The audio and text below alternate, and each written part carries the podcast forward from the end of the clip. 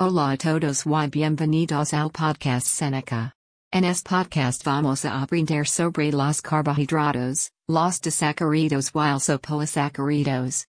Los disacáridos se forman cuando dos monosacáridos se unen por medio de una reacción de condensación. Una cadena de polisacáridos se forma cuando más de dos monosacáridos se unen. Ejemplos de disacáridos incluyen Glucosa y glucosa producen maltosa. Glucosa y fructosa producen sacarosa. Glucosa y galactosa producen lactosa. Las funciones de los disacáridos. La sacarosa es el azúcar de mesa común. La lactosa es el azúcar que se encuentran en la leche. La intolerancia a la lactosa es un problema común que consiste en que el cuerpo es incapaz de digerirla. Los polisacáridos. Los polisacáridos se componen de más de dos monosacáridos que se unen por medio de un enlace glucosídico. La cadena puede ser ramificada o no ramificada.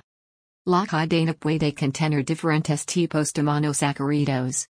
El almidón, el glucógeno, la celulosa y la quitina son ejemplos de polisacáridos. Los enlaces glucosídicos. Los monosacáridos como la glucosa pueden formar enlaces glucosídicos con moléculas monosacáridas cercanas para crear polímeros de carbohidratos llamados polisacáridos. Los grupos de monosacáridos cercanos experimentan una reacción de condensación para crear un enlace entre los dos monosacáridos, en los cuales se libera agua. Para romper un enlace glucosídico, la reacción opuesta ocurre, en la cual se añade agua. Esta se llama hidrólisis. Para resumir, los disacáridos se forman cuando dos monosacáridos se unen por medio de una reacción de condensación. Una cadena de polisacáridos se forma cuando más de dos monosacáridos se unen.